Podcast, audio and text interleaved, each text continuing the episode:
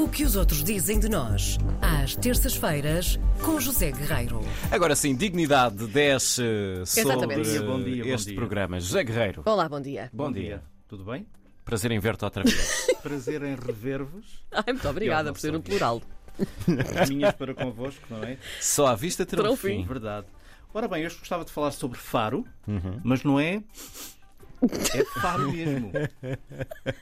Sim. É? Eu gosto especialmente de um dos lados, é o faroeste. Faroeste. Faroeste, Faroeste. Também vamos falar um bocadinho de Faroeste, Faroeste, de algum modo. sim. Ora bem, Faro. Muito bem. Faro.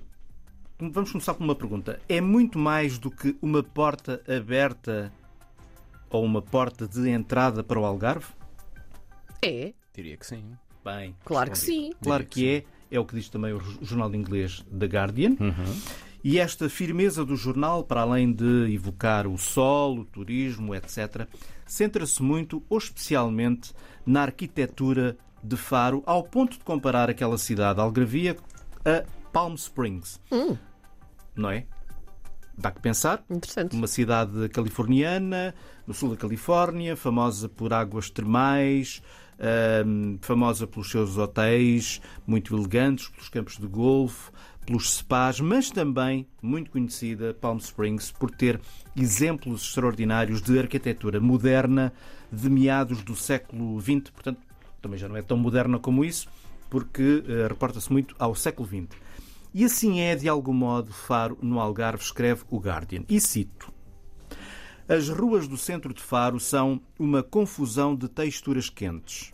Nesta cidade negligenciada, repleta de anomalias empoeiradas, é a arquitetura modernista, rigorosa, nítida, pontuada por telhados planos e ângulos inclinados, que atrai mais a atenção. Faro tem mais de 500 edifícios assim, de meados do século XX. A maior concentração de edifícios estilosos no sul da Europa. Não fazia ideia. É verdade. Depois fala em arranha-céus imponentes, revestidos de vieiras geométricas. Os ouvintes que não sabem o que são vieiras geométricas têm a ver com aquele formato das conchas, não é? Ah, até às ah, chamadas vilas modernistas, as novas vilas que existem no Algarve e também as, as mais velhas, evidentemente. Ora bem, meus amigos, eu nunca olhei para Faro deste modo, até porque não conheço bem Faro, mas quando regressar a Faro terei esse cuidado de olhar para Faro deste, deste modo. Não, escrito Para dessa sol, forma, para além extremamente dos poética. Para além das praias, olhar para a arquitetura de Faro. Sim, sim, é? sim. Que, é- que é- esta reportagem é centrada nisso. Hum, e conta mais, conta que no início da década de 1950, depois de ganhar dinheiro na América do Sul, um grupo de arquitetos portugueses, liderado pelo algarvio Manuel Gomes da Costa, regressou a casa, portanto ao Algarve, pronto para confrontar na altura, não é, do anterior regime, vários eh, valores políticos, não é, e rejeitar as ideias arquitetónicas que existiam naquela altura e que, que eles consideravam completamente ultrapassadas. E então, inspirados, porque tinham trabalhado sobretudo no Brasil, em grandes mestres como Frank Lloyd Wright, mas também Oscar Niemeyer, por exemplo, aquele grupo de arquitetos, aquele grupo deu uma nova vida à região, uma nova abordagem ao modernismo que terá contribuído para resolver, de acordo com o que diz o, o, o- Guardian, e cito, a falta de caráter de Faro de então. Uh, para mim tudo isto é novo, uma vez mais, e estamos sempre a aprender, e ainda bem que os outros se importam connosco, que nos contam estas histórias, não é?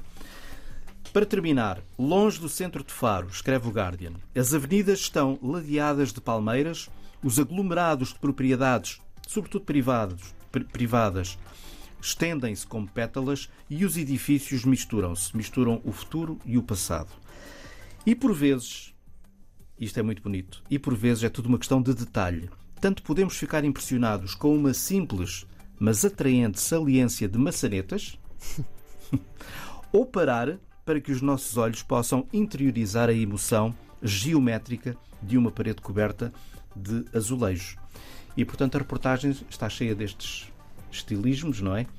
Eh, uma belíssima reportagem com belíssimas fotografias. O link vai ficar no, no no nosso podcast. Sim. Muito bem, que maravilha. Sabes, deixa-me só partilhar. É um exercício que eu faço muitas vezes e aprendi a fazê-lo quando vou a algum sítio passear, ter aquela sensibilidade de olhar para as coisas que estão à nossa volta.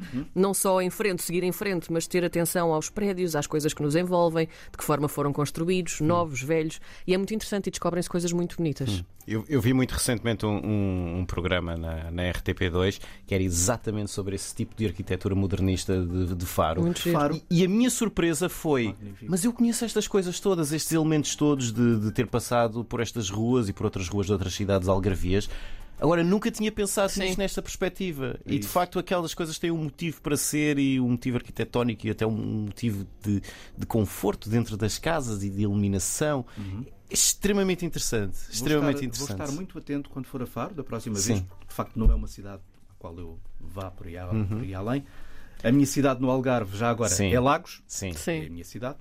Uh, mas quando for a Faro, Sim. terei muito cuidado em parar e olhar à Sim. minha volta. É isso e o arroz de lingueirão. Também.